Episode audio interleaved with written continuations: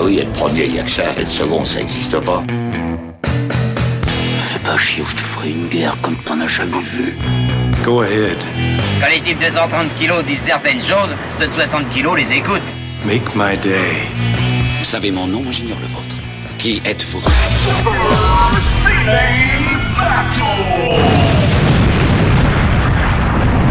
Le second, c'est un con. Super Ciné Battle, c'est le podcast où nous établissons le classement ultime du cinéma. Nous prenons vos listes que vous nous adressez pour les classer du meilleur au pire afin d'obtenir la liste ultime. Pour mener à bien cette mission, le vaillant soldat Stéphane Boulet alias Plugin Baby a répondu présent. Bonjour tout le monde Je suis Daniel Andreev alias Camille Robotics sur les internets et vous êtes en train d'écouter Super Ciné Battle, le premier épisode. Oui, car euh, on fait un premier épisode après notre épisode 0. Comment ça va papa? Eh ben écoute, ça va bien, ça va bien, je suis très content d'être là, je suis euh, surtout très content de que les gens aient envoyé euh, des listes en pagaille, littéralement après l'épisode 0. Ah Oui, là, euh, écoute, euh, euh, je, bon, je fais le décompte, on a plus de 76 listes là, et, je, et on en a qui tombent pendant les enregistrements. Ouais, je, je sais pas comment on va faire. je sais pas non plus, mais, euh, mais bon, c'est Mais je cool. les lis, je les lis toutes d'abord, et d'abord merci pour quand vous me rajoutez un gentil mot, euh, ça fait toujours plaisir. Et euh, mais bon, ça fait ça fait du ça fait du boulot. je, je m'attends- en fait, tu vois, je m'attendais pas à, à ce que ça ce qu'il y en ait autant. En fait, je me disais bon, si on en a 10, déjà on peut commencer à travailler. Mais ouais, on s'est dit on va faire un truc cool là, peinard, les doigts de pied en détail, mais non, on est obligé de bosser maintenant. Pas possible, en ça. fait, on enregistre, euh, on enregistre deux jours après. euh, Non, deux jours après le- la diffusion du premier Ouais, du épisode 0. Donc, euh, on se lance vraiment là maintenant. Ce coup-ci, c'est la bonne. Et alors, juste un rappel. Pour vous faire parvenir des, pour nous faire parvenir des listes, c'est simple. C'est trois films par liste, pas un de plus, pas un de moins. Euh, un titre à votre liste si vous le voulez en donner, parce que euh, comme ça, vous pouvez vous la péter. Et vous l'envoyez à supercinébattle at gmail.com. Euh, et puis bon, voilà, c'est du coup, bah, en fait, je devrais pas le dire parce qu'on en a déjà énormément, mais pourquoi pas. Euh, au fur et à mesure de l'épisode, parfois on dit, euh, on dit, on donne des, on aiguille des trucs qu'on aimerait bien avoir. Et c'est pas forcément les films qu'on a envie de, de chroniquer, mais c'est aussi ceux que vous voulez chroniquer, ceux que vous voulez entendre. Et euh, comment dire, euh, bah c'est pas forcément les meilleurs films qui font les meilleurs sujets de discussion. Ex- exactement, exactement. Euh, Et doit-on le rappeler que le premier de notre liste, c'est Blade Runner, mais le, der- le dernier, c'est Cyborg, Cyborg. Donc euh, pour l'instant, Cyborg est le plus mauvais film des années 80. pour l'instant, ouais. Sera-t-il battu? Est-ce que Blade Runner sera, sera battu aujourd'hui? Que de suspense, que de suspense. Je ne sais pas. Euh, et donc euh, voilà, on en choisit quelques-unes et après on commence le podcast. S'il y a doublon, on zappe. Et, euh, et voilà, et comme vous le savez, on couvre, euh, on a commencé d'abord euh, par la période 1981-1990, parce que les 80s, euh, c'est quand même badass. Exactement. D'ailleurs, Voilà. à ce sujet, euh, n'oubliez pas que donc donc on va de 80 à 90, donc pensez aux films de 1990. Je dis ça parce qu'il y a certains très bons films et certains très mauvais films dans, les années 80 de, dans 1990 qui mériteraient qu'on parle. Et ce serait dommage qu'on les oublie à cause de ce souci de date. C'est vrai qu'il y a très très mauvais films, et je crois que c'est genre, c'est presque par nostalgie, mais il y a vraiment, c'est comme si les films étaient devenus vraiment très très mauvais. dans les années 90, je sais pas ce qui s'est passé. Ils ont pas Et- supporté le passage. C'est exactement. Et bon, et juste, et là, c'est pas. D'habitude, on fait les remerciements après. Moi, je voulais les remercier avant. Je vais remercier à ceux qui ont travaillé, euh, à travailler euh, sur le projet avec moi. Euh, Il y a, bah, à part toi, bien sûr, évidemment, euh, l'inénarrable Plugin Baby. Mais toi, j'aurai l'occasion de te remarquer, remercier tout au long de pendant, pendant cette, ces 7 heures de podcast. Euh, Il y a Fabien qui a travaillé sur le logo et qui a complètement compris l'esprit du truc. Voilà, le mais- talentueux Fabien, ouais, qu'on remercie génie. beaucoup. le génie Fabien. Euh, Il y a son lien Twitter sur la sur la homepage. Euh, je tiens à remercier. euh, alors, spécial euh, featuring Joe Joe Hume. Tout de à fait. l'UFM, qui que vous entendez, que dont vous entendez la voix. Dans le générique. voix. Voilà, exactement. Et je remercie aussi tous ceux qui ont participé au numéro 0 qui nous ont envoyé des listes, des listes bien rigolotes. C'est c'est des copains. Et, euh, et voilà, ils ont joué le jeu, ils ont, ils ont compris, ils ont compris le concept, et voilà. Et, euh, et je suis sûr qu'il y a encore des gens que je dois... Et, et bien entendu, l'inénarrable modérateur Quiz, Quiz, qui, est, tout à fait. qui est vraiment le modérateur du, de la page Facebook en plus. J'ai envoyé un message, je t'ai fait, je t'ai fait modérateur. Donc, euh, j'adore j'adore dire que c'est un modérateur. Bon, je pense qu'on a, on a fait les remerciements, on peut passer à la première liste. Voilà, passons aux, aux choses sérieuses, pardon. Alors, c'est une liste qui nous a été envoyée de, par Damien Magliano. Alors, merci Damien. Merci Damien.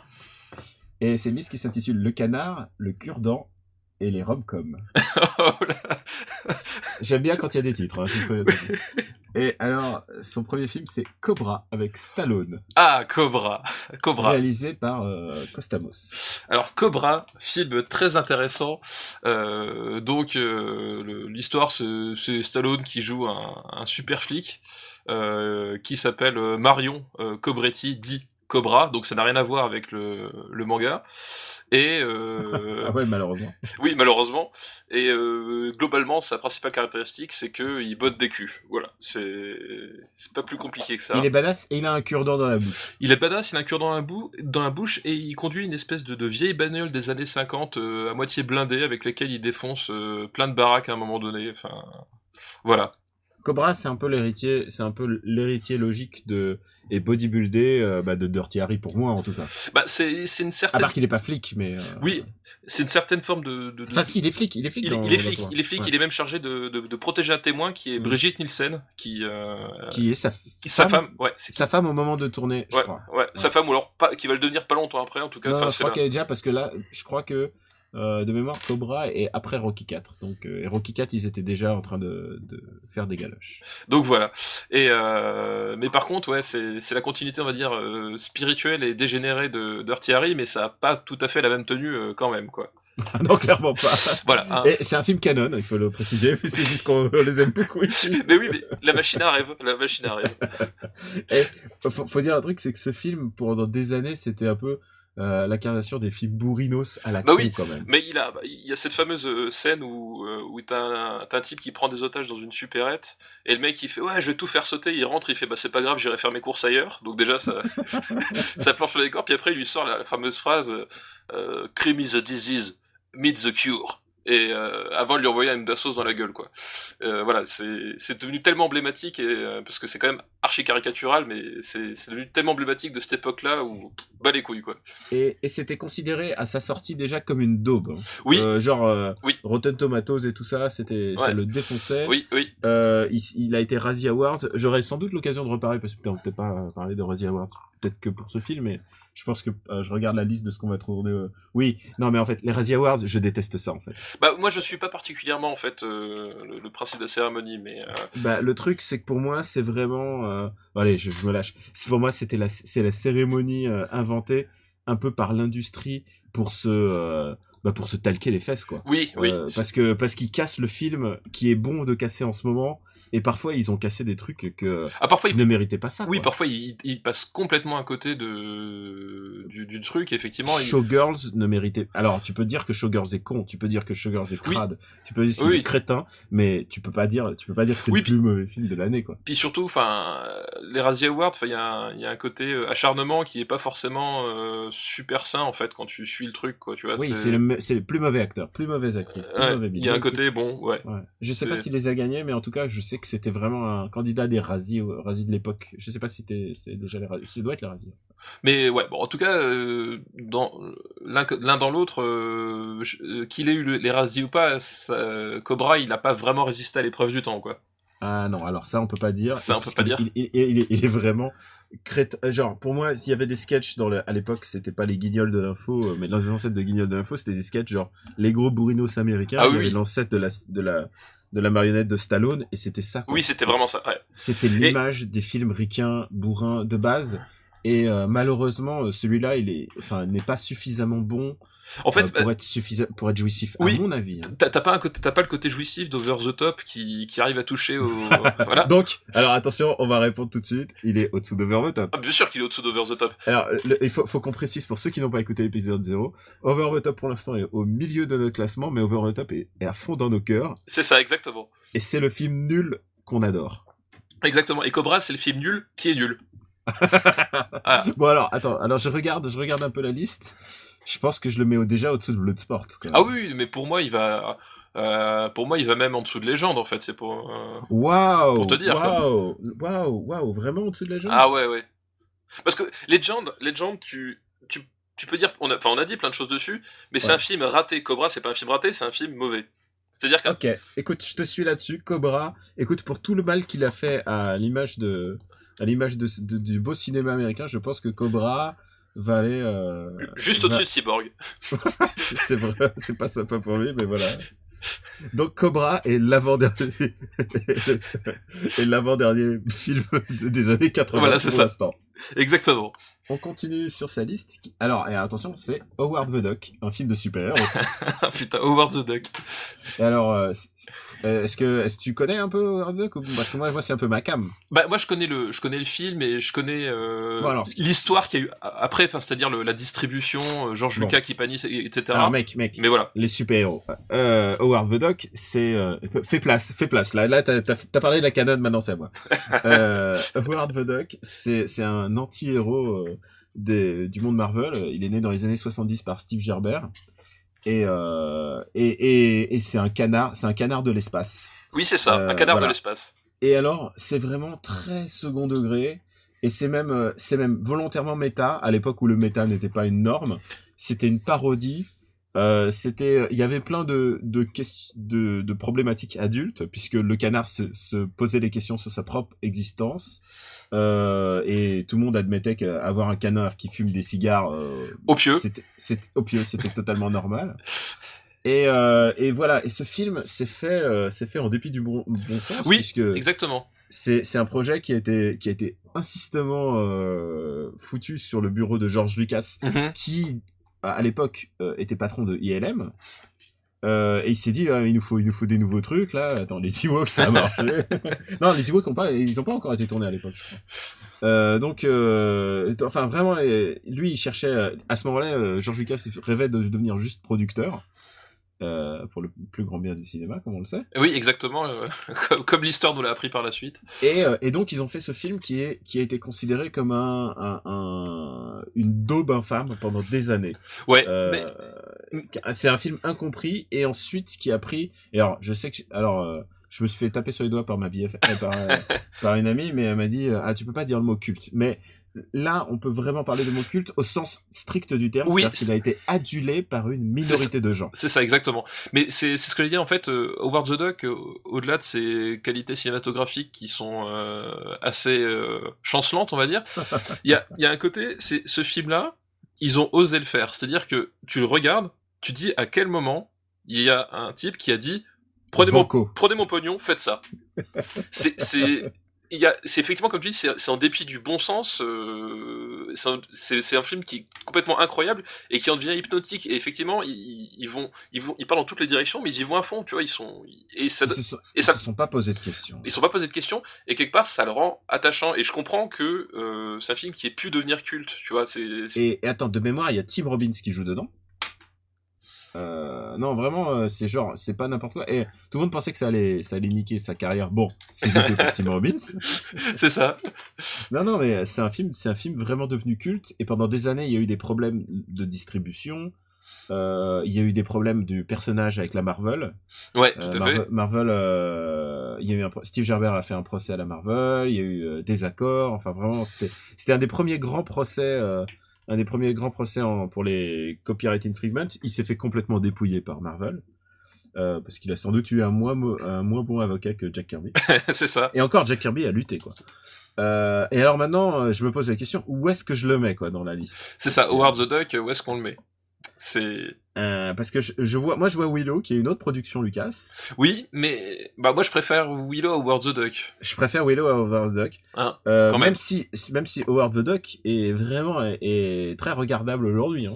Oui, oui, mais, mais, mais très c'est un regardable. public averti. C'est ça. C'est pas un film d'héros stricto sensu. faut faut quand même être dans un certain un certain état d'esprit pour euh, Ouais, pour apprécier l'objet. Mais alors, s'il faut délimiter, je le vois, je le vois au-dessus de Little Shop of Horrors. Oui, moi aussi, oui. Bah écoute, je pense que ça va être sa place. Exactement. La place qui était euh, destinée. Voilà. Euh, alors, euh, ouais, la place. Oui, on a l'air, on a l'air très philo dans nos, dans, dans nos, dans nos choix, mais il faut vous dire un truc. D'abord, euh, bah, c'est notre liste aussi. Exactement. Mais, mais il y a aussi un autre truc, cette liste de vérité. euh, nous sommes juste les messagers. C'est ça, c'est Voilà, ça, exactement. nous, nous, nous, nous ne sommes que, que les véhicules de la vérité. Finalement, c'est, on, on est là pour vous transmettre cette vérité. Nous, Voilà, on n'y peut rien. Alors, bah, on va transmettre une nouvelle- un nouveau truc. Et alors, attention, c'est Splash de Ron Howard. Oh, Splash, oh putain. alors, La- alors, La Spl- préquelle de Da Vinci Code, précise-t-il. alors, Splash, euh, c'est un film que j'ai euh, beaucoup apprécié euh, étant euh, enfant. À cause de Daryl Hannah? Bah voilà, pour des raisons évidentes qu'il y a Daryl Hannah en sirène euh, et que quand même quand euh, quand t'as euh, 10 ans ou même pas, euh, tu, tu vois ça, forcément ça te captive, tu vois. Alors, il faut préciser, juste pour ceux qui ne savent pas que, ce qu'est Splash, parce qu'ils peuvent se penser que c'est une comédie musicale avec un titre comme ça. Non. Splash, c'est la petite sirène euh, Goes to New York, littéralement. Oui, exactement ça. C'est exactement ça. Ouais.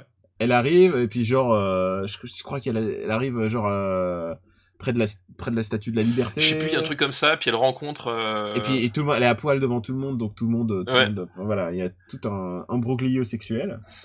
Euh, disons que c'est pas le Howard le plus mémorable. Non, c'est pas le Howard le plus mémorable. Comme, comme dit, c'est ça reste un, un petit film euh, sympathique. Euh, Moi, j'ai un parce qu'il y a Hannah, quoi. j'ai un gros souvenir, c'était qu'il y avait les grosses affiches en 4 par 3 et, à, Pa- et à Paris, tu vois, genre partout et les gens s'arrêtaient parce que c'était c'était un peu euh, c'était un peu rigolo quoi, c'était c'était un peu Ouais, c'est un peu inattendu, tu, quoi. tu sais comment sont les Français, ils sont grivots. C'est ça. Alors ouais, Splash. Splash. euh, Où est-ce qu'on le met? Hmm. moi, je regarderais Howard the Duck plus volontiers que Splash. Oh, écoute, je peux argumenter avec ça, ça me va, ouais. Donc on le met entre Little Shop Horrors Et euh, Howard the Duck, ouais. Très bien, ouais. Non, tu sais quoi, je pense même qu'on peut le mettre au- au-dessous de Little Shop Horrors. Ouais. Little Shop Horrors, Ouais. les chansons sont plus rigolotes. Je suis d'accord. Spl- Allez, Splash. va pour ça. Splash fait splouche. Hop. Alors, on remercie Damien pour sa liste. Et maintenant, on passe à une nouvelle liste. Signée un monsieur qui s'appelle un ami commun. Ah, un ami commun. Et un ami commun, c'est sous ce pseudo dont on parle. Alors, c'est, il faut que je le dise, c'est un ami. Commun. Euh, c'est un ami commun. Et c'est, celui qu'on nomme régulièrement dans l'émission euh, Gaijin Dash, qu'on présente avec euh, D'accord. et Greg. Et donc, c'est ce même ami commun. D'accord, je vois. anonyme. Et son titre est génial. C'est Top 3 des films des années 80 qui nous avaient prévenu que Donald Trump deviendrait président, mais on ne les a pas écoutés. You Maniacs, Damn Fool, God Damn You to All to Hell. J'espère qu'il y a Gremlins 2 dedans. Ah, bah, ah, écoute, on a des Gremlins 2 dans les listes, mais Parce on n'a pas de... Parce que, parce que Gremlins 2, alors j'en reparlerai à ce moment-là, mais c'est euh, un film sur Donald Trump, en fait. Et mais je m'expliquerai tout à l'heure. Ah, je sais pas qu'on on n'aura pas Gremlins 2 tout à l'heure. Ah, peut-être. non, vas-y, vas-y, balance, balance. Non, mais- pas. Si tu regardes Gremlins 2, donc euh, pour ceux qui, qui ont vu Gremlins 2, ça se situe dans une tour d'un d'un d'un mégalomaniaque euh, richissime. Cette tour porte le nom du euh, du propriétaire du propriétaire. Je sais plus comment il s'appelle euh, maintenant. Le, le, le nom m'échappe. Et en fait, à l'époque, euh, ben le C'est Rockefeller, non? Non, c'est pas Rockefeller. Le, le personnage s'appelle pas Rockefeller. Ah, Le, euh, mais à l'époque, le, la personnalité qui était suffisamment mégalomaniaque pour construire une tour gigantesque comme une New York euh, qui porte son propre nom, eh ben, c'était Donald Trump. Et euh, tu, Évidemment. et tu regardes le, le, le, le personnage, donc l'espèce de mania euh, tout puissant qui, qui a sa chaîne de télé, qui a ses, ses produits dérivés, qui a ses, ses scientifiques, etc. Enfin, euh, bah, tout ça en fait c'était la galaxie Donald Trump où finalement euh, Trump, parce que le, le seul truc qui vend c'est lui-même, c'est sa marque, c'est la, marque Trump. Peu importe ce qu'il qu'il cache derrière, enfin, le type il, il a vendu des, des jeux de société à son nom, enfin tu vois. C'est sûr qu'ils vendent pas des tacos. Donc euh, et encore. Et encore, tu sais, Ouais. les, les Mexicains, on peut les renvoyer chez eux, mais s'ils payent au passage, c'est tant mieux. Donc, et, et donc, tu, tu, es, tu, tu, es, tu, es fait pour les années 80. C'est ça. Non mais et donc et euh, ce personnage-là, c'est une, euh, enfin c'est une décale de Donald Trump et d'une manière générale, Gremlins 2 est une critique du euh, du système euh, financier des, des années 80 qui se mettait en place doucement et qui et qui allait perdurer jusqu'à nos jours quoi. Ça me fait presque chier qu'on parle pas de Gremlins. Voilà, mais on en reparlera Bon, peut-être. par- parlons de, du premier film de sa liste, c'est Back to the Future 2. Parce que Ah, Biff Tannen, évidemment, Donald évidemment. Trump. Voilà, Biff-Tannen. Alors, Back to the Future 2, évidemment, il est moins bien que le 1. Et il faut, il faut dire que Back to the Future 2 est pour l'instant le deuxième meilleur film des années 80 chez nous. Exactement. Oui, Back to the Future, bah justement, j'en parlais la dernière fois. J'ai eu l'occasion de revoir toute la trilogie euh, avec mes marmots il y a pas longtemps. Et Mhm. euh, effectivement, il, il est moins bien que le 1. Bah, déjà parce que le 1, il était tellement, Il euh, est très inférieur. hein. Tellement tellement fou et puis euh, surtout enfin il est il est moins drôle en fait il est moins drôle il, il se perd dans des dans des dans des références qui sont euh, qui sont Il fait de l'autocitation Ouais, énormément. il fait l'auto alors encore que l'autocitation moi la, la- enfin, la partie que je préfère c'est quand il revient en 1955 et quand Ouais. t'as t'as t'as la superposition de toutes les, les, Les strates. toutes, de- les, toutes les strates temporelles Ouais. où il doit euh, éviter son propre lui et son père. Enfin, il y a, c'est, d'un point de vue scénaristique, c'est complètement fou le truc et, ça se tient bien, et ça se comprend bien en fait. C'est ça qui est plus fou. Et c'est là que tu vois quand même le, le talent encore de Zemeckis qui arrive à te raconter une histoire euh, avec euh, 4 40 000 tiroirs. Mais euh, par exemple, la partie sur le sur le futur, en fait, elle est, super culte pour plein de raisons, etc. Mais en fait, c'est, elle est pas si bien que ça. Tu vois, les, blagues sont vachement moins drôles. Est-ce que je, peux te dire pourquoi j'aime moins Back to Future? Déjà, pour moi, c'est pas un film qui est final. Il y a un cliffhanger Oui, naze. ouais, il y a le putain de cliffhanger de, Et de, le de merde. cliffhanger est très. Et je me souviens à l'époque de la salle, j'ai fait oh c'est nul comme cliffhanger. euh, j'étais pas content, j'étais pas content du tout, du tout, du tout. Euh, donc euh, donc ouais non vraiment et et puis euh, et puis un autre truc c'est que ça a débouché sur le 3. Oui. Et j'aime pas j'aime encore moins le 3. Oui, le, le 3, le 3 il...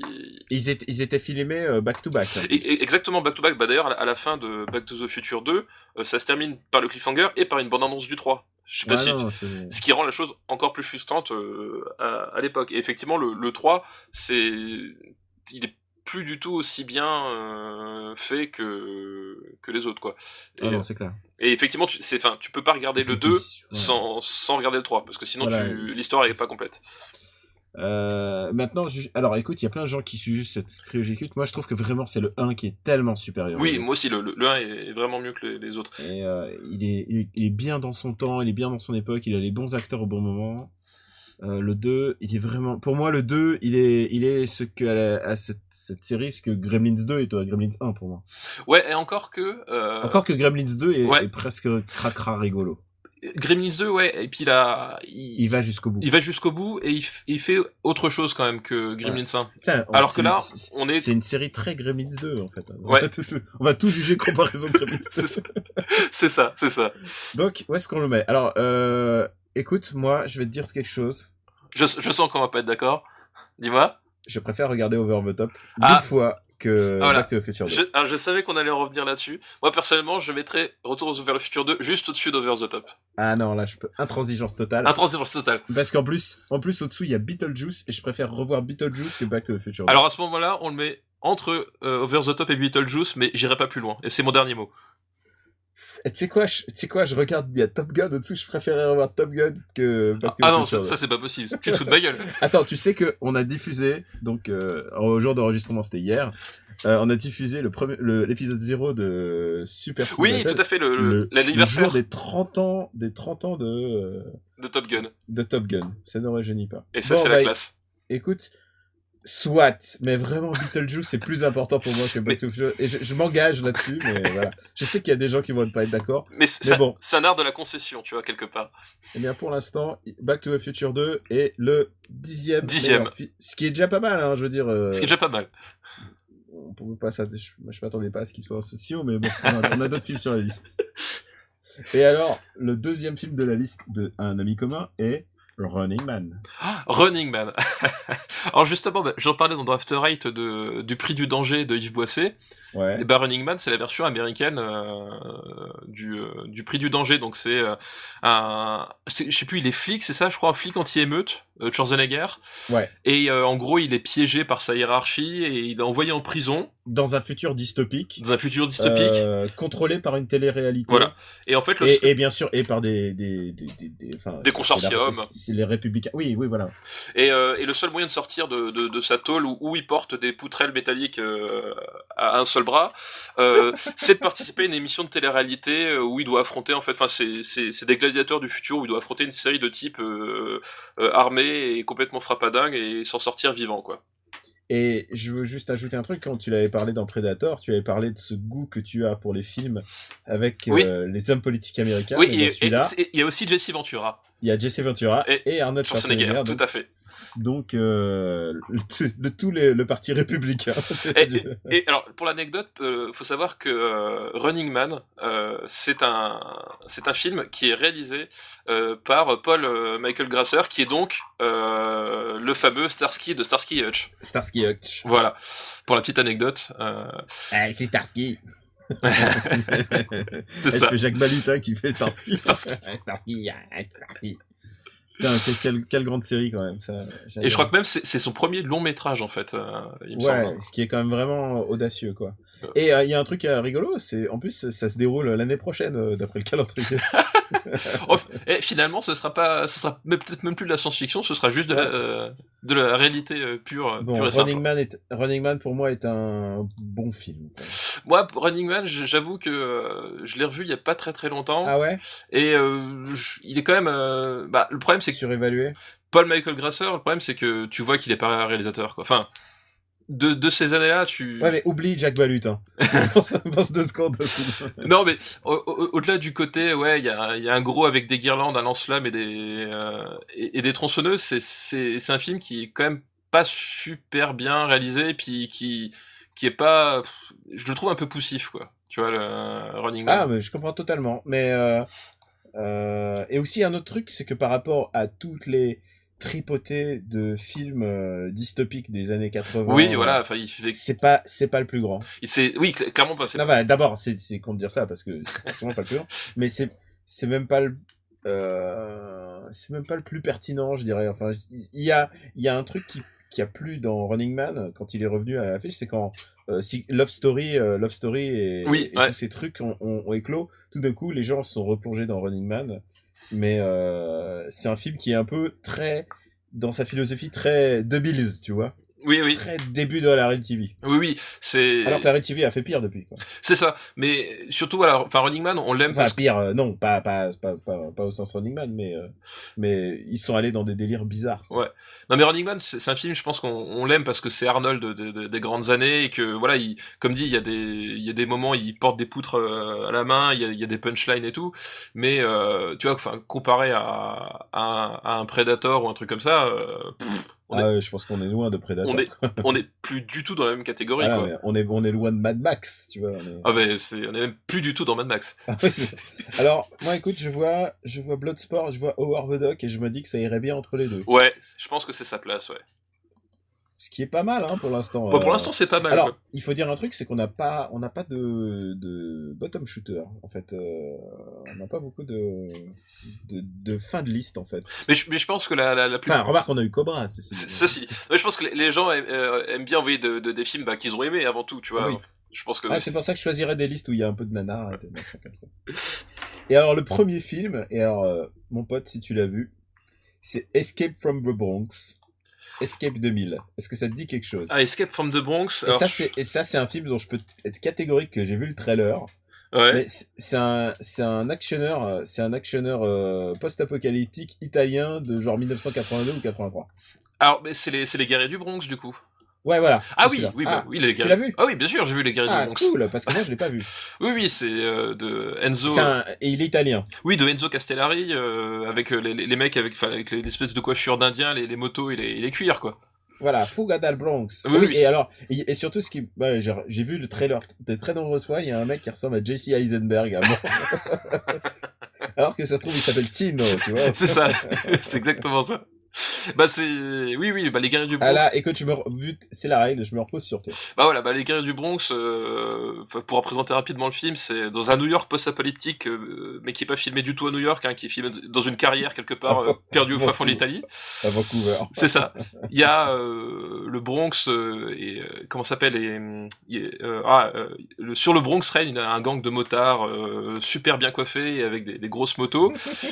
Et il y a, il y a un flic qui infiltre ce gang pour, euh, en gros, ça, euh, si tu veux le démanteler, ramener un peu l'ordre dans la société. C'est aussi une espèce de futur dystopique. Hein, c'est de la Mad Max exploitation euh, dans ce que l'Italie a fait de, de mieux. Et, et ça finit par des espèces de, de grosses bastons de à, à deux francs six sous, bah, pas chorégraphiés et filmés à la va-vite. Enfin, comme les, les Italiens savaient faire à l'époque, quoi. Tu vois. Donc euh, c'est un film. Tu, je pense, que tu peux l'aimer. Mais, Mais c'est c'est Nanar 2. mais quand t'es en soirée, t'as un peu honte de dire que tu l'aimes, tu vois. Les... Ah ouais, les- genre il y a pas de guilty pleasure. Si, si, il y a, il y a un côté. Mais le problème, c'est en fait, c'est- des films, c'est euh, c'est surtout, je pense, l'impact de la première fois où tu les vois qui, euh, qui est tellement fort, tu te dis, mais qu'est-ce qu'ils sont en train de faire, quoi? Tu, Si tu le vois sur la 5 à l'époque, C'est ça. que tu, tu le découvres, tu fais, mais qu'est-ce qu'ils font ces mecs? Et du coup, tu, restes. Par contre, quand tu revois la deuxième fois, tu te rends compte que bah, euh, bah déjà personne sait jouer. euh, le, le, mec à la photo, il s'est pas éclairé. Le, mec au cadre, bon, je pense qu'il tenait sa caméra à l'envers deux trois fois. Enfin, tu vois, tu te rends compte que globalement, c'est quand même bien boiteux à plein de niveaux. Et ouais, c'est un, c'est un nanar. euh, Ouais, c'est ça. Moi, je connais les trailers à chaque fois et je me dis putain, on dirait un trauma. euh, Oui, non, mais c'est ça. C'est, c'est vraiment Ouais. cet esprit-là. Enfin, c'était, tu sais, c'est- c'était l'esprit euh, de- des années 80 des Italiens. C'est-à-dire broc. il y avait un truc qui marchait, il fallait absolument qu'ils fassent leur version pour le marché euh, d'abord italien, et il fallait que ce soit fait en deux semaines. Donc euh, les mecs ils se posaient pas de questions, ils faisaient une prise de prise, ils, ils faisaient le truc au fil de l'eau, ils prenaient les costumes qu'ils trouvaient et basta quoi. Et Bon c'était alors, c'était alors, vraiment ça quoi. Qu'est-ce- où est-ce qu'on peut mettre un truc comme ça? Bah écoute, euh, moi je le mettrais quand même, euh, je mettrais au- juste au-dessus de Cocktail, parce que je préfère quand même regarder Guerre du Bronx que Cocktail. Pourtant, il était diablement beau, Tom Cruise. euh, Pourtant il était très beau Tom dans- Cruise, c'est ça. Alors, Mais je vais- il était peut-être trop beau, c'est pour ça, tu vois. Euh, bah ouais, ouais, non mais écoute. euh, Tom Cruise, mais ouais, en fait, moi, tu sais, moi, je vais te dire un truc pour Tom Cruise. Je pense qu'il faut. Parfois, je me dis plutôt que de regarder les films pareils, il faut regarder sa, sa vie dans son ensemble. C'est ça. Genre, sa vie, son œuvre. Vraiment, je pense que c'est un mec comme ça, quoi. S'enfermer et se faire de la Tom Cruise plotation pendant toute une journée.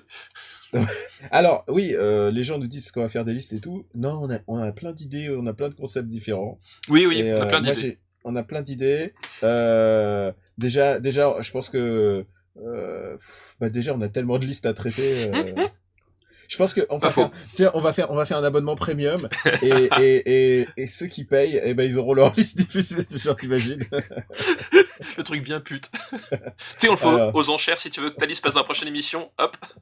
Ah, c'est vraiment immonde. Non, on n'est pas des connards. Enfin, pas à ce point. Pas, pas, enfin, oui. Et alors, bah écoute, on remercie un ami commun. C'est ça. Merci un ami commun.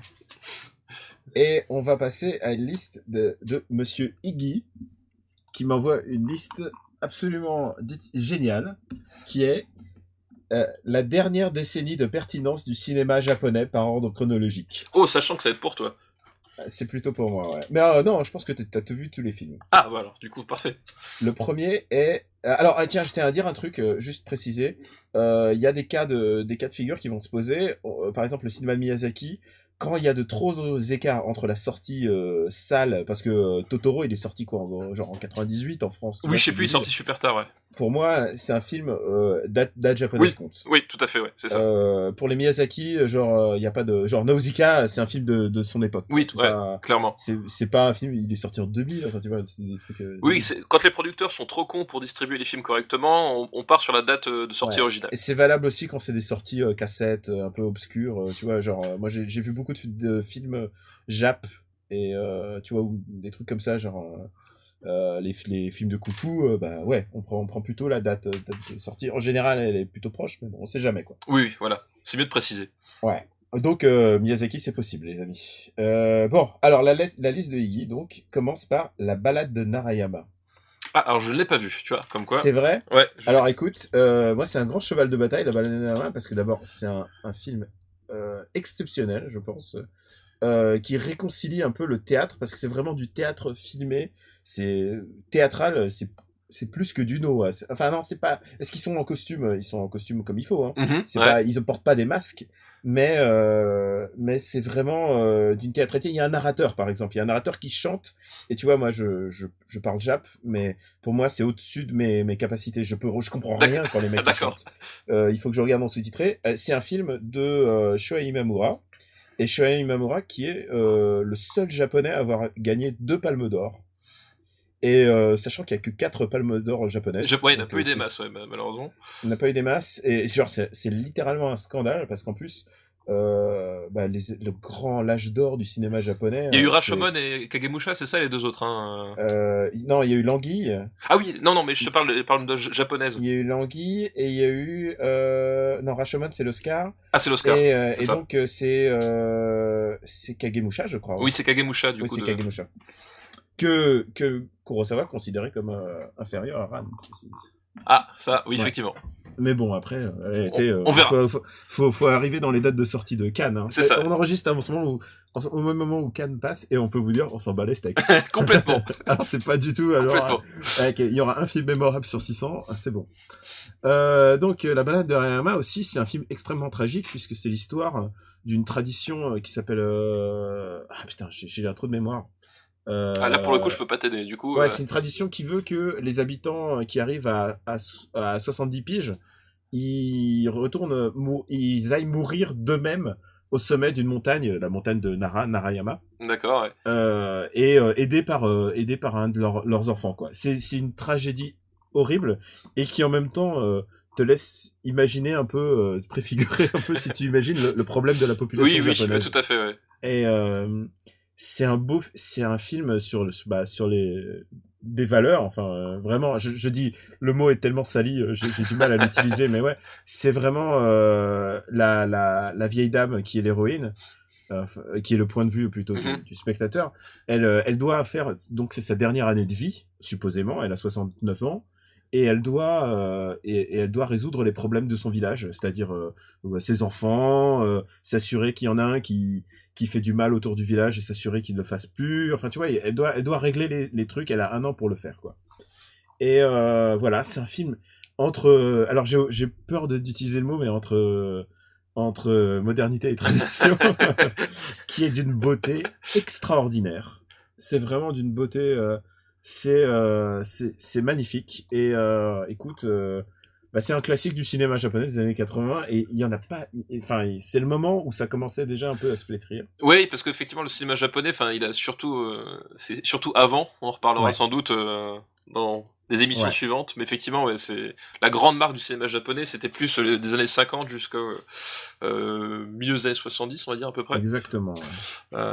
Alors où Qu'il est-ce que arrive, je oui. mettrais la barre Alors le problème c'est que alors par contre c'est un film faut s'accrocher un petit peu.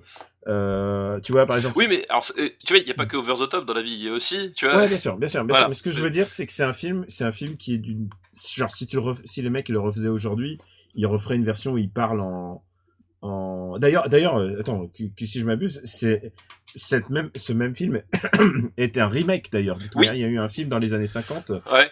Euh, il y a un film dans les années 50 et déjà c'est un remake, mais celui-là, euh, bah, il s'est adapté d'un bouquin. Donc euh, il y a eu de multiples adaptations. C'est un truc, un- presque un truc pas populaire parce que. Oui, mais c'est en tout cas, c'est- c'est, enfin, c'est une histoire qui a Ouais. d'importance au Japon, quoi. C'est- Ouais. C'est un film très important pour moi pour le cinéma japonais. Et évidemment, je peux vous dire un truc, si vous allez au Japon et que vous dites que vous avez vu ça, personne personne sait. Euh, mais c'est euh, quand on va au Japon et que je l'ai fait de nombreuses fois l'expérience puisque Kurosawa c'est vraiment ma cam. Euh, tu vas tu vas au Japon, tu dis que t'as vu Kurosawa, ils te prennent pour euh, le dernier des intellos quoi. c'est ça, ouais. C'est, c'est- Alors quand tu dis que tu les as tous vus, putain, Ils pensent que tu mentes. oui, oui, non, genre, tu es sûr, tu es sûr que c'est. Alors, ouais, où est-ce que je le mettrais? Parce que, en fait, c'est un film, c'est un film bouleversant, euh, mais je sais pas, par exemple, si je regarderais pas The Meaning of Life au-dessus, quoi. Ah bah, Et, Après, ouais, c'est, c'est, c'est ton choix. La vérité Ouais. passe par toi. Là, je peux pas t'aider. Tu sais quoi, j'ai envie de descendre, d'humilier Back to Future 2. Quel bâtard. j'ai une dent contre ce film, c'est incroyable. Euh... euh, écoute, je le mettrais entre euh, Over the Top et Back to the Future 2 et je demande pardon à Shohei Imamura qui est mort il y a pas si longtemps. Mais, mais c'est comme ça et il faut pas m'en vouloir, nous sommes juste les messagers. On- juste les messagers, on ne juge pas. Attention, hein, c'est, on ne Ah, juge pas. ouais. Voilà. Attends, après on va voir Languille quand on va faire les années 90, tu vois, on va se m'amuser. hein. Oui, l'as vu Languille? Languille, je l'ai vu, ouais. Ah, tu sais quoi, ah, j'allais dire devoir de vacances. C'est ça. écoute, écoute, La balade de Nirama est quand même le dixième meilleur film des années 80 pour l'instant. Eh, franchement, c'est pas mal. Ouais. Ah, écoute, ça va être plus compliqué pour le suivant. Ah. Puisque le suivant, c'est Ran. Ah oui, bah oui. Ran Kurosawa, du, du coup. Kurosawa, Alors, alors toi, euh, vas-y, vas-y un petit peu, toi. C'est- Qu'est-ce que t'en, euh, qu'est-ce que, est-ce que tu aimes Ran ou est-ce que t'es plutôt Team Kagemusha ou Team Ran? Euh, moi, je suis plus Team Ran que Kagemusha, personnellement. Et moi, ado, je préférais Kagemusha et je pense que euh, réévaluation, euh, Ran est plus fort. Ouais, je trouve aussi Ran plus. En fait, je, alors je saurais plus te dire euh, parce que je l'ai, j'ai, j'ai, j'ai j'ai pas revu Kagemusha depuis un moment. Ran, Mais- Ran, c'est celui avec le, le les, les fils qui sont qui, Qui s'engueulent C'est ça. et il veut casser les flèches. C'est cette scène extraordinaire du fils qui veut expliquer à son père que non, regarde les flèches, on peut les casser quand même. Ouais, ouais. C'est pas parce qu'on les on les unit et c'est le King Lear, c'est l'adaptation. Oui, ça, c'est le Roi Lear, c'est ça. Pas officiel de du Mhm. Roi Lear. De, de Ouais, Shakespeare. ouais.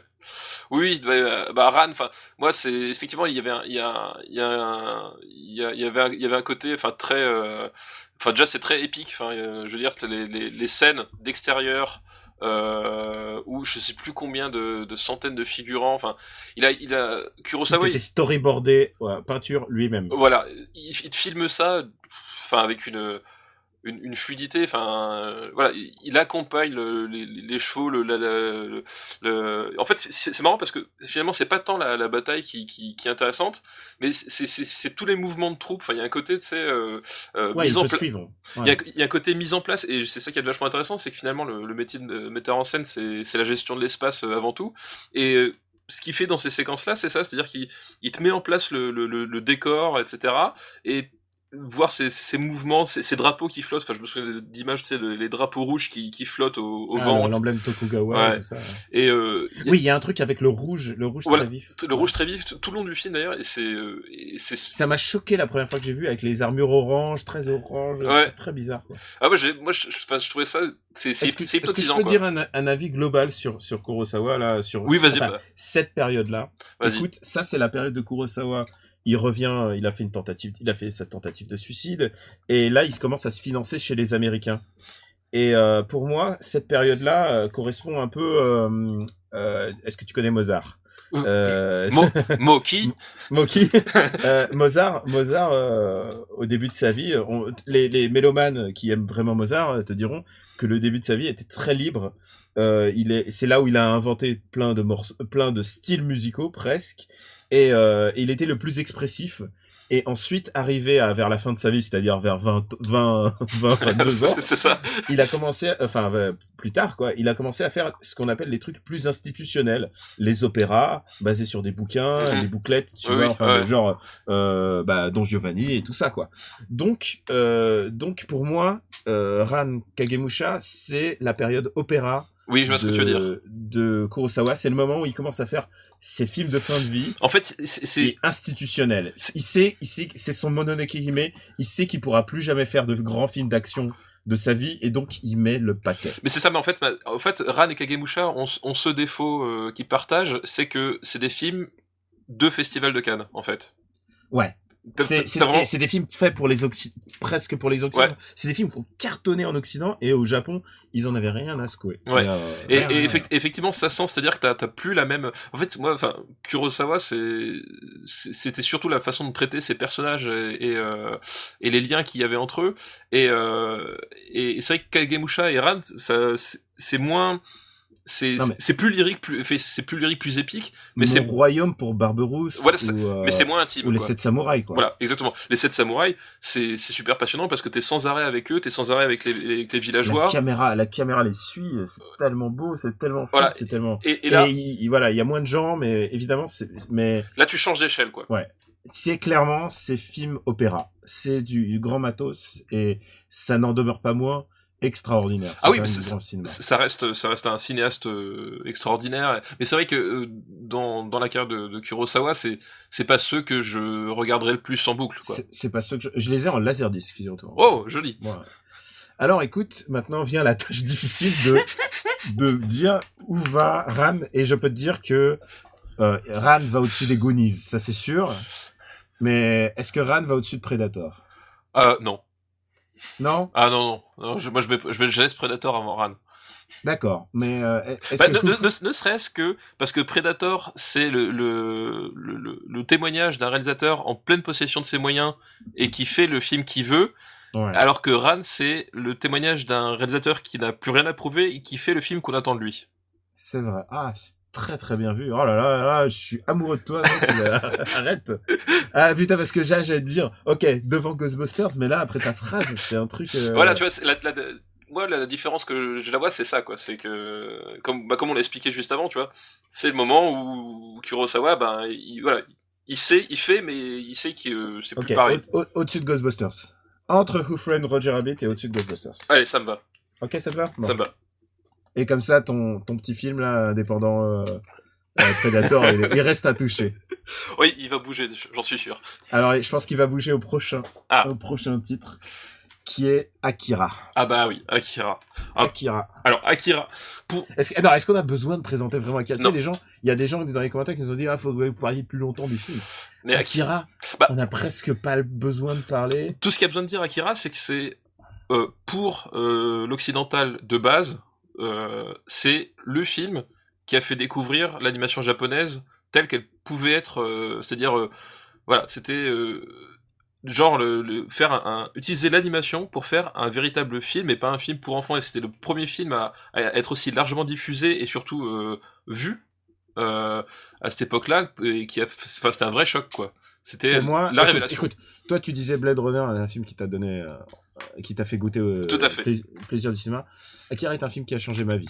Ah bah ça se comprend. C'est enfin c'est c'était c'était un choc quoi, un choc. Akira était un choc pour plein de raisons. C'est un- C'était un choc pour plein de gens qui l'ont vu et qui connaissaient pas encore l'animation. Euh, C'est un film que j'ai montré à mon père. Non mais c'est ça, c'est c'est c'est Euh. genre c'est oh, on peut faire ça. euh, Waouh, ouais, il y avait un wouha. C'est le, c'est le film que j'ai vu le plus vu en salle de ma vie.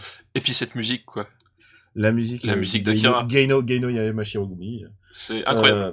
Euh, euh, le, je te dis le seul défaut d'Akira parce que je, je- juste juste pour dire le seul défaut d'Akira ce serait presque c'est qu'une adaptation d'un c'est une adaptation d'une BD et c'est une autre vision c'est oui, une autre c'est vision notre de la vision. Ouais, c'est Euh, c'est tout à fait une autre vision et euh, bah, d'ailleurs c'est marrant parce que euh, le, le film comme la BD, la, la partie que que j'aime le moins dans les deux, c'est la c'est l'épilogue en fait. ah ouais? Ouais, c'est euh, mais la BD la BD c'est autre chose la BD t'offre une vision de la résistance Oui, oui, tout à fait. Et dans, dans les deux, il y y a un truc. Euh, et en fait, je, je- sais même pas comment est-ce que tu pouvais conclure une histoire pareille euh, mieux, tu vois. Mais je me suis toujours Ouais. posé la question, tu vois. elle est très elle est très finale quoi c'est tout ça est très final euh, écoute euh, est-ce que je te choque si je te dis que pour moi Akira est plus important que Blade Runner? Euh, personnellement, ah, ça- ah, j'ai entendu le Ah. Pour moi Akira est un film qui a changé ma life quoi littéralement Alors après, est-ce qu'on peut pas dire que, important. que, que Akira n'aurait pas pu être Akira sans Alors- les visions de Blade Runner, tu vois? J'y ai pensé, mais Akira a été publié la même année que Blade Runner. Oh putain. Donc c'est concomitant. Ouais, non, genre, il y a un truc qui s'est y produit Mais il y, a- il y a souvent comme ça dans, dans l'histoire du, du, du cinéma ou des, ou des arts en général des, des moments de, où t'as deux trois trucs qui émergent au même moment Ouais. et qui, qui parlent de trucs. euh, Il y, a y aussi une autre chose, c'est qu'on on juge le film pour ce qu'il est aujourd'hui et pas pour l'impact qu'il a eu à l'époque et tout ça. Euh, on juge avec no- notre appréciation d'aujourd'hui. Oui, oui. Et moi, si, si tu me dis, le, pour moi, le, le test ultime de notre, de notre liste, c'est quel film t'emporte sur une île déserte, je prends Akira. Ah moi je prends Blade Runner pour le moment. Ah merde, on a un problème. On a un problème, on a un gros problème. On a Voilà, un problème. le dilemme. Est-ce que tu penses pas que ce serait plus puissant qu'on ait Akira en premier de notre liste? Au-dessus de Blade Runner? Est-ce que t'as envie de faire euh, comme, une déclaration d'intention, c'est ça? Bah, c'est plus. Oui, c'est une déclaration. C'est qu'est-ce qu'est-ce qu'on est? Qu'est-ce qu'on est, nous, là Super Ciné Battle? Qu'est-ce qu'on est? Eh oui, oui, c'est ça le problème. Moi je suis plus Blade Runner que Akira, mais euh, Écoute, juste. Juste parce que c'est une adaptation d'une BD, c'est ça. je, te, je te donne Blade Runner. Bah attends, et, alors je, je, je vais je vais donner le contre-argument, c'est que Blade Runner c'est l'adaptation d'un roman. Ouais. Ah putain, putain, on est en train de tout casser nos propres, propres C'est ça. arguments. C'est atroce et le, le, le- l'heure tourne et nous on dit qu'on veut faire moins d'une heure d'émission et Bon, bah alors du coup, je te l'accorde, mais Akira devant. Je vois que ça te vrai vraiment à cœur. Allez, c'est vrai? C'est vrai. Plus que le film qui t'a qui t'a donné envie de. Bah, Après tout, c'est le film qui toi t'a donné envie d'aimer le cinéma, donc tu vois quelque part. euh, en- ouais, c'est un film qui compte pour moi. Ouais. Voilà, tu vois. Bah écoute, ça y est, Blade Runner a été déboulonné. Ouais, par Akira. Akira est le film le plus important des années 80. Alors celle-là, tu l'as pas vu venir. Hein. Ouais, ça, je peux dire. Je, je sais pas à qui tu t'adresses nos auditeurs, mais oui. Eh ben écoute, je crois qu'on peut remercier notre ami Iggy. Oui, oui, très bonne Merci liste. Iggy, c'était très très bonne liste, très très très très audacieuse. Et là, on va passer à une liste diverse et variée qui nous a été envoyée par Nials. Bonjour, alors, Niels. euh, on, on a encore, on peut, on a le temps de faire euh, encore deux listes. Allez. Allez, on y va, on y va. Alors, le pre- son premier film, c'est L'ours de Jean-Jacques Hano. et, et attention, est-ce que, est-ce que si on considère que l'ours est un film français, l'ours est notre premier film français de la liste. Oui, c'est vrai, c'est vrai. Et c'est un film qui m'a beaucoup marqué. Ah bon. Moi aussi, bah, euh, l'ours, euh, c'est c'est un film que, qui, pareil, j'ai vu- j'ai vu à la télé et euh, enfin qui m'avait traumatisé Ah, à, à la télé, parce que moi j'ai vu au cinéma. Oui, moi ce à bien des égards quoi. C'est le meilleur film de Checky Cario, je pense. C'est là, oui, ça doit être sans doute l'un des meilleurs films de Checky Cario. c'est celui où il a commencé à jouer euh, oh, de, shoot, shoot the girl first. Sauf que là, c'était shoot the bear first. Shoot de Bearfast. T'as jamais remarqué? Dans tous ses films, il dit shoot the girl first. Ouais. Ah, je vais baiser la femme du dub. Shoot the girl first. Voilà. Mais euh, Euh, qu'est-ce qu'on disait moi, du coup? Je sais plus. oui, non, mais moi, ça la violence de ce film quand il tue, il tue le l'ours et tout et et on n'a pas spoilé le film, hein, mais il y a un moment, il y a un ours qui, qui meurt. hein. Oui. Et, et, et qui et qui prend les balles et qui les qui les coupe Ouais. pour faire des balles et qui éclatent et tout. C'est d'une violence et et il y a aussi ce qui est vraiment très réussi, c'est le le moment du pas, enfin du final quoi. Ouais, ouais, C'est le passage de l'âge. ouais, ouais, tout Et à fait. ça, ça m'a laissé Et une très grande impression euh, qui a été reprise dans le Lion King. Hein, je, Ouais. enfin, ouais. Et d'ailleurs, c'est marrant parce que l'ours, c'est c'est un peu le le film qui a qui a un peu perdu euh, Jean-Jacques Hano en fait parce que il, il arrivait avec ce film là et Ouais. et Et après après, c'est devenu sa marque de fabrique. après après il fallait qu'il refasse euh, l'ours mais autrement. Alors il a fait Il a l'ours, fait le loup. il a fait le loup, il a fait le tigre, euh, il a fait le Jude Law, enfin tu vois et euh, Génial. Et, euh, et, et en fait, il, il arrivait vraiment, au- je pense, au pinacle de ce qu'il pouvait faire avec, euh, avec ce film-là, qui, et qui est un film qui, qui est très, enfin, très fort au sens. euh, Je pense que Il c'est marque. film parfait pour montrer à tes enfants. Mais moi, je l'ai vu, je l'ai vu vraiment jeune, et euh, je sais que ça m'avait, euh, ça m'avait bien secoué, mais je m'en souvenais, et, et j'avais apprécié, tu vois, malgré tout. Et je pense que c'est un, un des, un des films où, genre, spontanément, je me dis, eh, franchement, euh, les ours, genre, tu, tu Oui, peux oui. filmer des animaux, quoi. Ouais, exactement. Ouais. Bon, bah écoute, moi, je prends plus de plaisir, à- j'aurais plus de plaisir à voir l'ours que Top Gun, ça c'est sûr. Ah oui, oui. Euh, Euh, Est-ce que tu préfères euh, l'ours ou Beetlejuice? Euh, je préfère l'ours. Je préfère l'ours. Et Back to the Future 2 Je mets quand même l'ours derrière. D'accord, ok. ok. Tu, tu m'as filé Akira, écoute, je, peux, je, je- je ne peux que m'incliner après tout. hein. C'est ça. Alors, euh, l'ours de Jean-Jacques Hano. Hop, il est parti. Premier film français à intégrer ce top. Ouais. Et qui est au... Alors, il est vraiment au milieu de notre... Oui, il est, il est pile au milieu. Ouais. Deuxième film de, de Niels. Et Aliens, le retour. Ah, Alliance le retour, James Cameron, euh, James Cameron au, au- ah, Alors, on n'a on n'a pas encore Alien, mais on peut déjà tuer le suspense. Aliens est moins bien que ah bah Alien. oui, euh, Ouais, évidemment. évidemment, il y, a- a même pas euh, photo. Mais euh, Aliens, c'est c'est un, un- J'adore regarder c'est c'est un c'est un c'est un film d'action total, c'est-à-dire que a- c'est c'est c'est une telle maîtrise de de l'espace, du mouvement, du rythme. Et de la narration. Et de la narration. Oh là. c'est enfin c'est tu vois c'est ça aujourd'hui c'est un truc qui, qui, qui s'est beaucoup perdu c'est un film qui où euh, où tout s'enchaîne très vite mais c'est pas hystérique enfin y a- a- t'arrives à garder le, le côté euh, la tension permanente le côté testostérone le côté euh, le côté on s'en prend c'est un, film tellement tendu. on, on s'en prend plein la gueule T'as l'impression que tout le monde va crever. la, la musique elle est complètement dingue. Enfin la musique elle, elle envahit tous les trailers euh, par la suite. Euh, t'as t'as t'as t'as des bouts de, de- du score de de Alien euh, de Alien 2 et et c'est vraiment enfin euh, voilà y a- je sais plus qui qui, qui disait euh, euh, James Cameron c'est le c'est le Kubrick du film bourrin. Et euh, mais avec ce film là c'est vraiment ça quoi. C'est ça qui, moi, qui m'a toujours frappé avec Cameron, c'est l'efficacité de chacun de ses plans. c'est C'est euh, genre, euh, autant euh, John McTiernan, c'est le sentiment d'espace. Ouais. Chez, euh, chez Cameron, c'est plutôt l'efficacité. ouais tout à fait et C'est Genre quand j'ai et Terminator 2, qui est un film à ah, discussion. oui. Bah, Terminator 2, par exemple, genre même si je suis pas, je suis plus team Terminator, moi aussi mais mais mais Spoiler. à chaque fois, ça me, ouais, ils sont pas dans la même décennie. tout à. Euh, chaque fois, je crois, hein, à chaque- euh, mais à chaque fois, je vois ces films, je me dis putain quelle quelle efficacité quoi. Mais Quelle, euh, quelle précision enfin c'est un chaque plan sert à quelque chose. euh, C'est- ouais. euh, C'est ça, c'est c'est enfin c'est c'est Mm. c'est un, réalisateur qui était vraiment à, à cette époque-là hyper précis, hyper concis et qui qui qui, qui savait euh, euh, transformer la scène qu'il voulait. Enfin, il savait donner à la scène euh, le ton qu'il voulait exactement, quoi. Savais-tu que James Cameron a un bout de métal encore dans le bras qui lui est resté, et comme il a eu la flemme, il, il le garde. Parce que c'est James Cameron. Ça me va. Et il y a un article génial, je crois que c'est un portrait dans le New Yorker, qui est un des plus longs articles du Cosmos. Et c'est, il t'expliquait que pour, euh, ah, putain, on va pas attendre Terminator 2. Euh, donc il a fait jouer Terminator 2 euh, sa femme, et pour l'entraîner et pour, pour être sûr qu'elle soit une bonne préparation militaire, le matin au réveil, il lui bandait les yeux et aidé d'un soldat de Tsahal, il lui balançait des projectiles et elle devait, elle devait monter son AK-47 les yeux bandés. Et c'est et ça c'est juste un jeudi pour James Cameron. Mais d'ailleurs, euh, je crois que c'est euh, c'est sur le oui ça c'est sur le tournage d'Alien 2 où euh, les, les acteurs devaient lire le, le film qui a donné Starship le, le livre qui a donné plus tard Starship Trooper, ils devaient le lire euh, pour Euh, s'imprégner. euh, s'imprégner c'est euh, Étoile garde à vous, je sais plus le titre en français.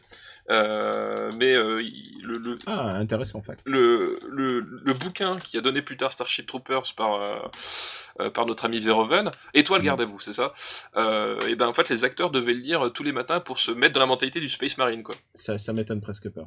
Bon alors où est-ce qu'on le met? Ah bah Aliens 2 pour moi c'est un film euh, quand même important, euh, vraiment. Moi euh. je le mets au-dessus de Ghostbusters, tu vois. Ah ouais, ouais. Oui. Ouais, tu crois? Ouais, ouais, moi aussi. Je le mets au-dessous de Ran quand même. Oui, oui, je pense que c'est bien, ouais. Oh putain, quand... pas de discussion, on accélère le débat. Hop. Parfait. Mais ça, c'est- ça c'est une euh, liste bien menée. Aliens. Et alors, c'est le dernier film de sa liste, c'est L'Histoire sans fin. Ah, l'histoire sans fin. Écoute, L'Histoire sans fin, ça a fait appel à trop, trop de, sou- trop de souvenirs baroques. Bah, c'est vrai que c'est un, film.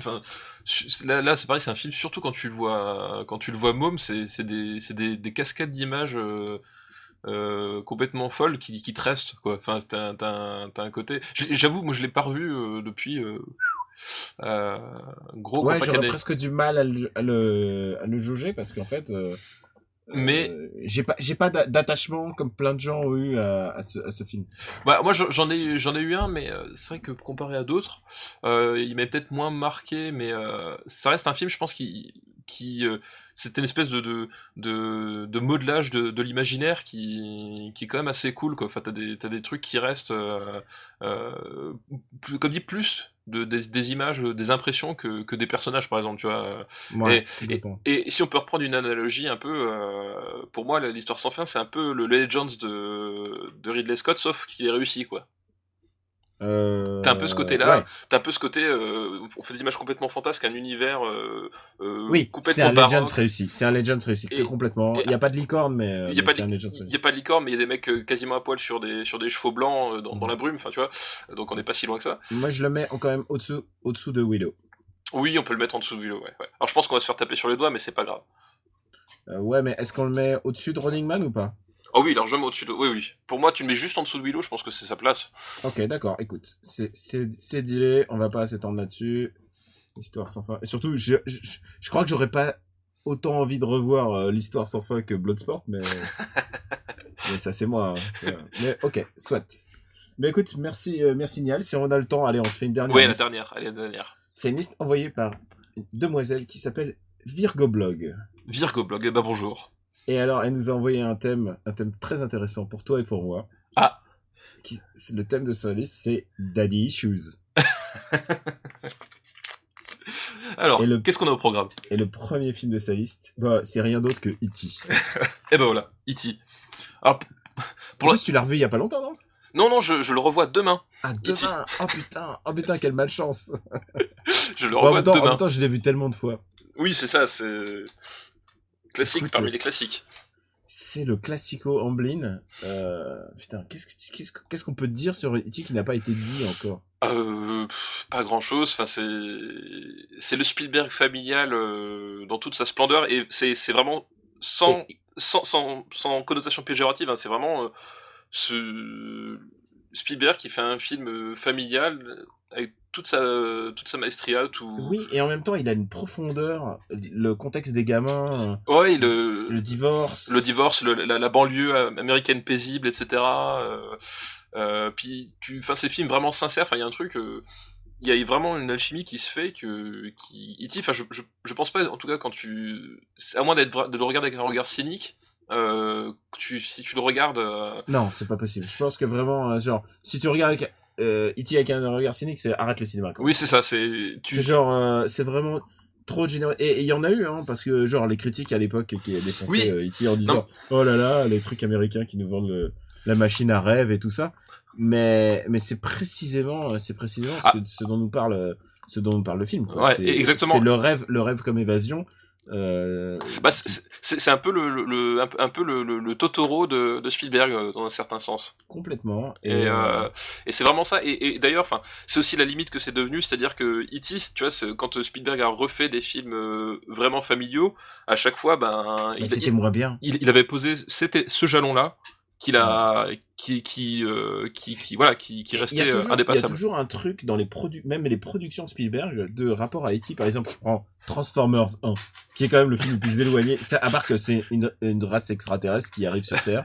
Mais il y a cette séquence où les robots essayent de se cacher dans la maison. oui oui je me rappelle le premier Complètement, complètement E.T.esque.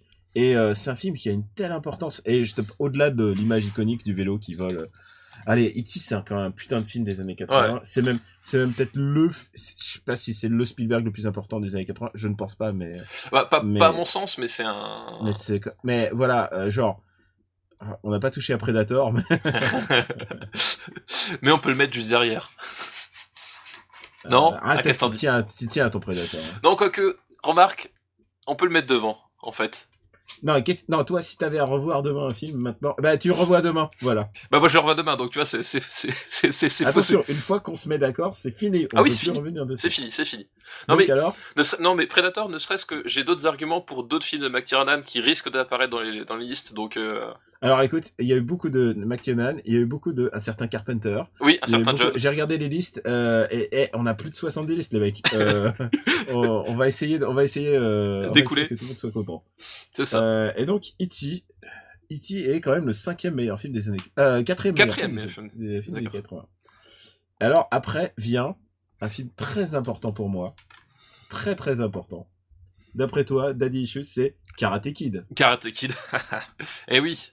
Alors, et je parle de Karate Kid de 1984, pas le truc avec Jackie Chan qui Oui. fait du kung fu, Voilà. avec euh, le fils de Will le- Smith. voilà, exactement. C'est rien à voir. Euh, Bah, bah, tu, tu, tu parlais la dernière fois de, de, de film VHS. Bah, pour moi, Karate Kid, c'était le film VHS dans le sens où euh, j'avais mon, mon cousin qui avait un, un ami qui bossait dans un vidéoclub. Et euh, donc, on, a, on, on, on récupérait des cassettes régulièrement quand on allait chez eux. Et genre, Karate Kid, il revenait toutes les, toutes les semaines, quoi. Et ah bah ouais, non mais c'était euh, le Alors, film qu'on passait en Karate. Kid est essentiel pour moi. Euh... Bah d'abord, d'abord, il faut dire que c'est un film de Avildsen. Et euh, bah, tu sais comme moi, euh, tu sais comme moi, Rocky quoi. Oui, tout à fait. C'est le, c'est le mec qui, le mec qui a fait Rocky. Bon après, euh, on dit toujours un film Rocky, c'est plus un film Stallone que, mais non, c'est comme lui qui a réalisé. Et ça reprend le, même template, c'est-à-dire euh, celui de l'underdog, celui qui gagne alors qu'on ne l'attend pas du tout. Alors qu'on euh, le sent pas du tout. Ouais. euh, Il y a plein de choses à dire sur ce film. D'abord, c'est l'éclosion de Pat Morita, euh, qui est une figure emblématique des années 80, mine de rien. C'est le, c'est le japonais. Et ce qui est intéressant dans Karate Kid, c'est tous les sous-textes qu'il euh, qu'il évoque. Il y a l'enfant divorcé, qui déraciné, qui arrive dans un autre endroit euh, qui, qui est pas chez lui. Euh, il y a tout un, un vidéo passionnante. Je sais pas si on peut, je sais pas si je mettrai le lien sur le, le site. Enfin, cherchez-le. Euh, cherchez Cobra Kai euh, Good Guys et en fait euh, c'est euh, c'est l'idée que les que en fait euh, le héros comment il s'appelait déjà? C'était euh, Daniel Larousseau Ouais, Daniel, Daniel, voilà ouais. Bah oui, il s'appelle Daniel. Daniel. Euh, Daniel en fait c'est le méchant de l'histoire parce qu'en fait il attaque le mec sans raison le mec il lui fait que des croche-pattes pour qu'il tombe il le tape pas et lui il le il le le il- il attaque lâche, lui il contre-attaque lâchement en faisant des sucker punch et tout ça. C'est une vidéo passionnante qui retourne complètement euh, l'angle pour expliquer qu'en fait c'est lui le connard de toute l'histoire. Et euh, écoute, c'est un film. euh, les musiques sont de Bill Conti. Oui, Euh, bah, ouais. Bill bah, bah, qu'on connaît bah, pour, euh, pour, pour Rocky, voilà. Bah ouais, Rocky. Tout simplement, Genre, tu, le- tu peux pas tester Bill Conti la, la, la puissance de Bill Conti. la puissance, Euh, exactement. Il y a Survivor, il y a Survivor qui a fait les musiques, euh, une partie des musiques de, de, de mo- le, le, le générique. Enfin vraiment, il y a, il y a vraiment tellement de choses. D'ailleurs, il y a beaucoup de choses en commun avec euh, Karate Kid puisque il y a une chanson qui s'appelle You're the Best qui apparaît à la fin, qui est très, genre, très années 80. Oui, oui, oui. Qui aurait dû être la musique de, si je me souviens bien, de Rocky 3, Rocky 3. Et finalement, ils ont préféré Eye of a Tiger. Donc, ouais. Ce qui est bien vu, en fait. ce, qui- ce qui finalement été pas mal. Alors, écoute, euh... écoute, juste dernière anecdote parce que vraiment c'est un film que je connais bien. Je connais, j'ai vu le, le making of et tout. Tu sais que qui aurait dû jouer euh, Pat Morita, qui euh, si Pat Morita n'était pas pris, bah le seul autre acteur japonais qu'ils avaient en stock, c'était Toshiro Mifune, Toshiro Mifune, ce que j'allais dire, oui, c'est- c'était le. qui est quand même, enfin le Clark Gable japonais quoi. Bah, c'est c'est- Euh, c'est le Clint Eastwood japonais. Moi c'est Clark Gable hein, pour moi. Mais bon, C'est euh, Mais c'est Toshiro. ça dépend à, que- à quel. Ouais, pour moi Toshiro Mifune est le, est le plus grand acteur du Japon et Ah oui. un des plus grands acteurs vivants. c'est- ouais, petit- Euh, Non. de son époque. genre. Ouais, de son époque, tout à fait, je suis d'accord. Euh, bah écoute, euh, où est-ce qu'on met Karate Kid Qui est. Alors, Karate Kid, c'est euh... bonne Alors, question. Karate Kid, autre film d'enfant, mais je le mets au-dessus de Goonies. Hein. Bah écoute, euh, juste au-dessus de Goonies, c'est pas mal. C'est vrai? Ouais. Sous les Blues Brothers? Ouais, okay. sous les Blues Brothers, ouais. Écoute, ça me va. You're the best.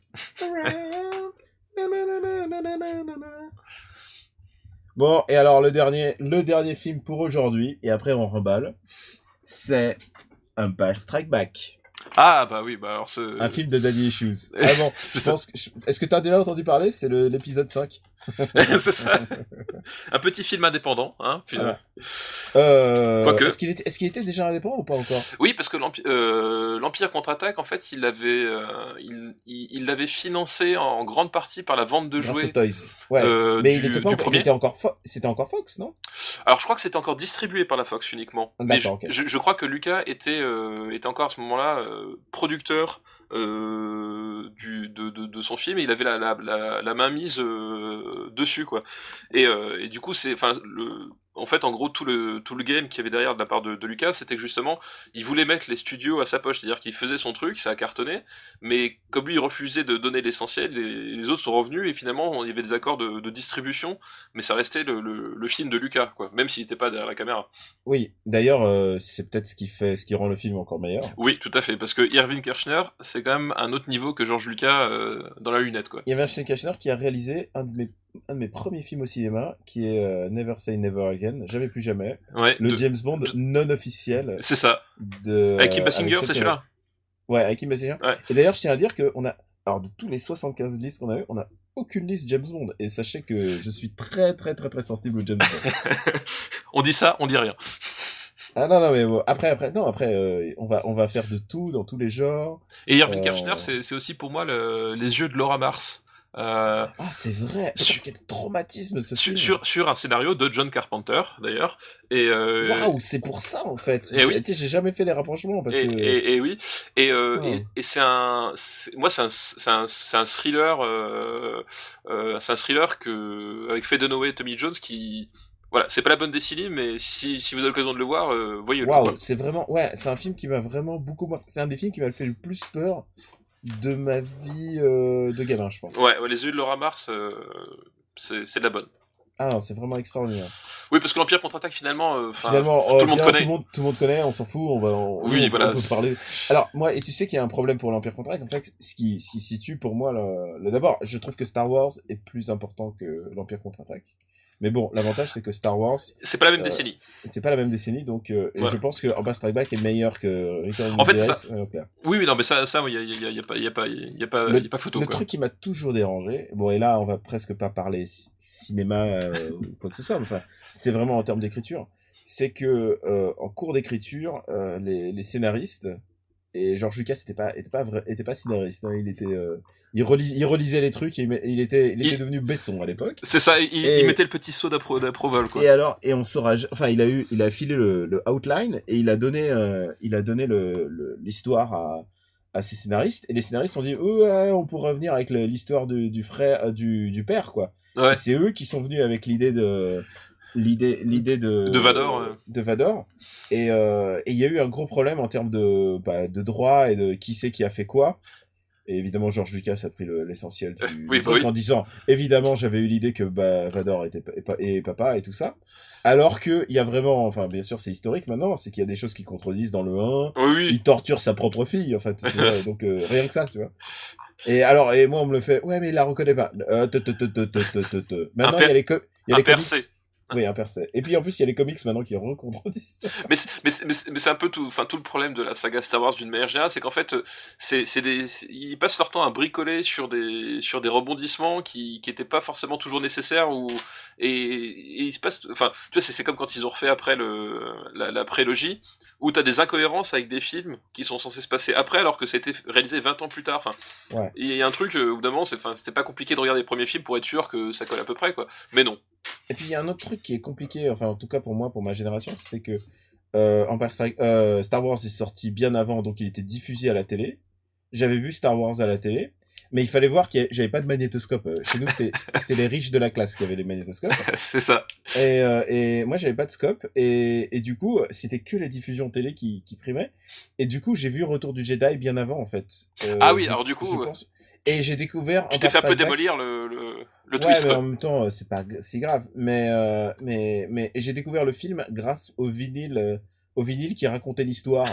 et il y avait R- et il y avait R2D2 qui faisait tu tu tu tu. Mais tu, tu, là, là, on tu sais que je les avais aussi. anecdote personnelle, mais en même temps, on est en fin de podcast. tu, tu, tu, sais que, tu sais que j'avais aussi, nous, nous aussi on avait les vinyles à la maison euh, qui racontaient Star Wars, on avait, on avait les viens- romans et tout. chez toi, on va se les écouter. exactement.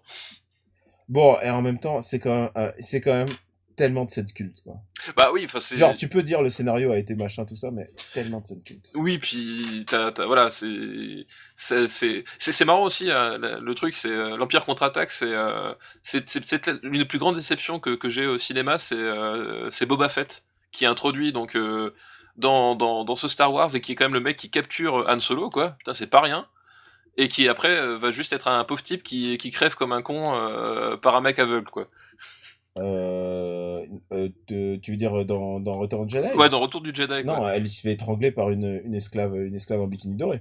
Mais non, il, il- euh, Boba Fett, il se prend, il se prend le coup Ah, de Han Boba. Fett, pardon, oui. Boba Fett, pardon. Oui. J'étais, Non, pas Jabba. Non, non. Ah oui, ah non, alors d'abord, tant qu'on n'a pas vu le corps, euh, il est pas mort. Ouais, c'est ça. Non mais ça, ça c'est, ça c'est Et le problème. manière, tu sais quoi, entre se faire bouffer par le sarlac, c'est le nom du, de la bestiole, euh, entre cette espèce de vagin denté euh, du désert, entre se faire bouffer par ça, ou alors découvrir qu'il a une tête de, enfin, découvrir sa tête de clone dans, Oui, oui. ça nous a, c'est moi, ça m'a gâché à vie, euh, enfin tout, je crois que chaque minute de ces films-là me- m'ont gâché à vie Star Wars, en fait. C'est, c'est un peu Et ça. j'essaye de les oublier, de, tous, tous, j'essaye de les oublier, quoi. Bah Bref. non, il, il faut, faut juger un peu Strike Back à l'aune de notre classement. Ouais, allons notre classement. Euh... Où est-ce que tu le mets Moi, je dirais. Moi, pour moi, il peut. Je mettrais quand même Ghostbusters et le Blues Brothers devant encore. Moi, tu vois, je mettrais derrière. Alors là, c'est vraiment bold parce que on va Ouais. avoir des. Mais est-ce que alors Oui, dis-moi. euh... euh, alors ouais, mais moi j'ai un problème, c'est que moi je le mets au-dessus d'Aliens. Ah, alors tu vois, les problèmes de cohérence, on y revient. Non, mais pas de cohérence. Mais ce que je veux dire, c'est que en tant que film, en tant non non, je le mets. Aliens est meilleur. Non, je retire ce que j'ai dit. Bien sûr, Voilà. bien sûr, bien sûr, bien sûr. Voilà, tu vois, Euh, tu ouais, reviens à la raison. Non, non, oui, bien sûr. Non, genre, tout d'un coup et tout je- j'ai vu euh, Replay avec un gun et j'ai évidemment, c'est- un meilleur film. Voilà. Mais euh, et avec son exosquelette. Non mais après ça ça ça, ça empêche ça enlève pas le fait que c'est un film qui qui est qui est important qui a compté etc. Mais euh, moi tu vois je enfin je, je me vois pas foutre les Blues c'est- moi là le, le- mon pivot là pour celui-là c'est les Blues Brothers je me vois pas foutre les Blues Brothers derrière. Bah écoute, Empire Strike Back juste au-dessus de Karate Kid, entre Blues Brothers et Karate Voilà Kid. et franchement c'est pas une mauvaise place. Franchement, non, attends, c'est que des films que j'aime bien. Voilà tu vois. Voilà, c'est écrit, on ne peut plus revenir en arrière. Voilà, Empire Strike Back. Voilà, ça y est, à jamais. À jamais pour toujours. Eh ben écoute, euh, je crois que je crois qu'on a fait. On, on remercie euh, Virgo Block pour sa liste. Merci beaucoup très bonne liste encore une fois. Très très bonne liste avec très bons sujets. Ouais exactement. Et, euh, et puis euh, on a de quoi faire avec les listes. Alors euh, et là j'hésite à dire. euh, et là là maintenant euh, bah c'est la fin de notre premier épisode. Exactement. Ce qui est fou c'est qu'on remercie déjà les gens alors qu'ils sont ils sont déjà si nombreux et si fidèles en fait parce que j'ai eu les premiers chiffres et j'ai fait oh putain. Oui, c'est vrai que ça nous fait, enfin, en tout cas, ça, ça nous fait très plaisir que vous soyez aussi euh, nombreux à, à répondre à, à l'appel de Super parce- Cinema Battle. Parce que c'est un c'est un délire c'est vraiment un délire entre Oui, c'est ça. Au dé- entre cinéphiles. euh. On voulait se faire plaisir et puis bah si ça vous fait plaisir aussi, c'est cool quoi. Ah bah exactement. Et alors vous pouvez nous nous sommes disponibles sur le site supercinébattle.fr. Euh, et ben c'est là où vous pouvez retrouver notre la fameuse liste si vous voulez être sûr de pas faire de doublons. Euh, Voilà. vos listes. Exactement. Si jamais en soirée vous avez un doute ou quoi que ce soit, n'hésitez pas. Vous allez sur le site et vous vérifiez, et puis vous, vous pouvez montrer ça comme argument définitif euh, lors des débats en soirée. Voilà. Il y a ça aussi, voilà. Voilà, On- c'est à ça que ça sert. faire une, une, une appli en fait. Voilà, exactement, Euh, l'appli. L'appli dans les soirées pour, pour finir les débats interminables. Voilà, Super Ciné Battle a établi. Ah, attends, Voilà. attends, attends, attends, je regarde, attends, je regarde. Ah non, désolé, euh, désolé, la balade de Narama, c'est mieux que Back to the Future. Voilà, voilà, exactement. Voilà, c'est ancré dans le marbre. Mais alors, alors, je, je suis en train de penser, genre, les cahiers du cinéma qui va over the top au-dessus de de. La crise cardiaque, quoi. Ah, mais je suis désolé, over the top est, est, est un film important pour Bah, moi. c'est over the top, quoi. Ouais, exactement.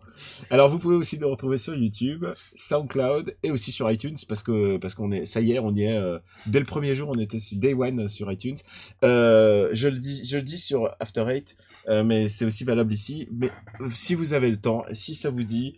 Euh, c'est pas euh, ça n'en- ça n'engage pas d'argent euh, allez allez nous mettre des petites étoiles et, euh, et des commentaires parce que je crois que c'est ça qui aide à se faire feature alors honnêtement, on pense que c'est un mélange de ça et un mec derrière qui nous écoute vraiment et qui se dit c'est pas mal. Et c'est pour ça que After Eight s'est retrouvé en, en carrousel d'iTunes, ce qui est quand même la super. Genre, mais c'est quand même un achievement pour nous. hein, Alors Ouais, qu'on c'est est quand même cool, ouais.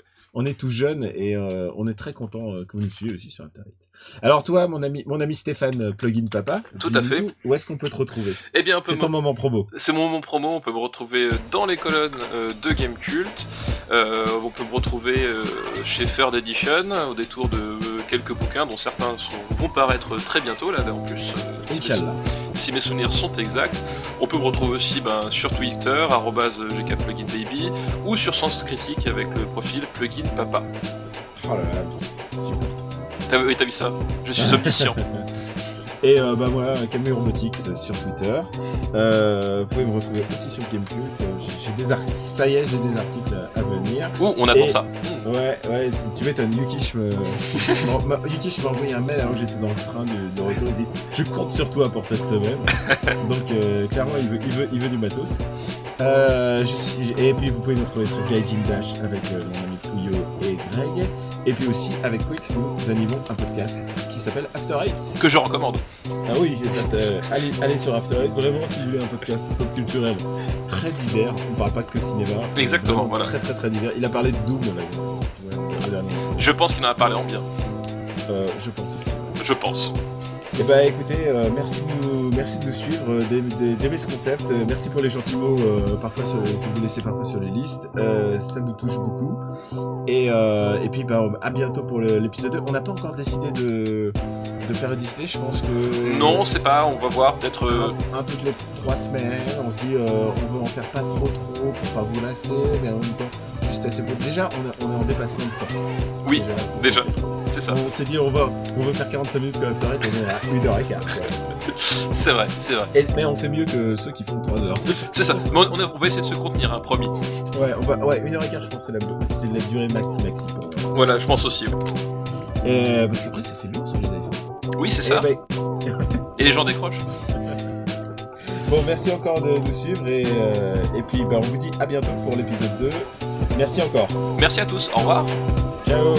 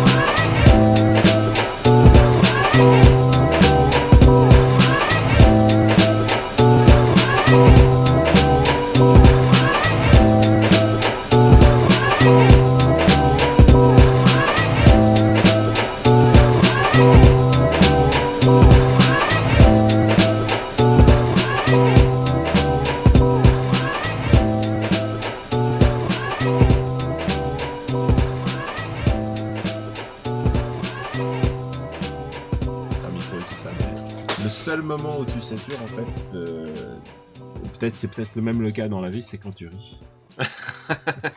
Euh, ça, forcément, oui, c'est sûr